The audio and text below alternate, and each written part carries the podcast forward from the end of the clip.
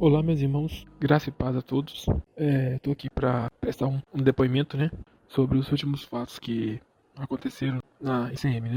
Umas três semanas atrás eu estive né, em Vila Velha, participando do programa do, dos pastores que se desligaram da igreja, né. Deve fazer mais ou menos uns dois meses já. Eu me surpreendi em Vila Velha com pessoas que já não pertencem a mais denominação. Esses pastores são pastores queridos e arrastaram multidão, na verdade, juntos com eles. Muitos jovens, a maioria jovens. E a igreja lá tá escassa, escassa, escassa em Vila Velha, que era um dos bairros mais, com igrejas né, mais cheias, tudo, com estruturas melhores, tá totalmente é, escasso. É, pessoas que eu não imaginava, pessoas de diácono de 35 anos, 40 anos, que tá na igreja saíram todos, alguns foram para outra denominação e alguns continuam, né, seguindo esses pastores, né, é, nas lives, nos grupos de WhatsApp e é que a gente que tá aqui, né, fora, a gente não tem nem noção do que tá acontecendo lá, mas é a igreja mesmo tá praticamente desfalcada, totalmente desfalcada. E esse afastamento desses pastores, na minha opinião, foi um tiro no pé.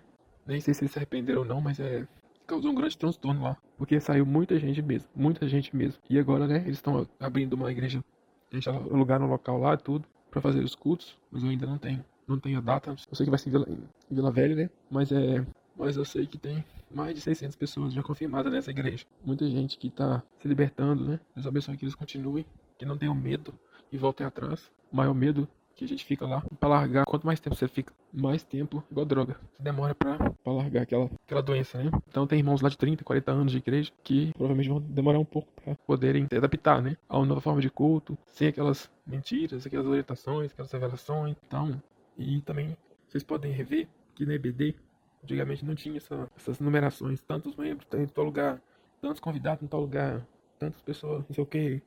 Antigamente não tinha isso. Não tem nada que prova aquilo lá, né? Não tem uma fonte, uma fonte segura que comprova aqueles números lá. E estão inventando, porque a igreja está praticamente parada. Não tem nada, de, nada que falar. Né? Tantas pessoas em outro país, que não sei o que, que não sei o que, tantas pessoas convidadas, tantos assistiram. Então acho que um bilhão assistiu aquele, aquele evento lá, mas é, aquilo é mentira. E todo domingo agora siga esses números, né? Ele começa a BD 940, fica falando até, fala de número, fala de Covid, fala não sei o que. Esses números, eles estão tão preocupados com números, que estão perdendo tanto membro que eles só falam de números, estou mais preocupado com os números que com tudo. Mas é, essa, essa semana passada aconteceu uma uma outra tragédia lá para eles, que foi um outro pastor também que saiu, já abriu uma outra igreja aí com outro nome aí, e tá, e está batendo aí, tá batendo de frente com eles, e isso aí tá um problema lá. Parece que uma briga lá tá feia. Eu sei que o pessoal tá meio nervoso. A gente mostra a verdade, eles ficam falando que a gente tá doido. Mas eu sei que, que a Maranata tá escassa mesmo.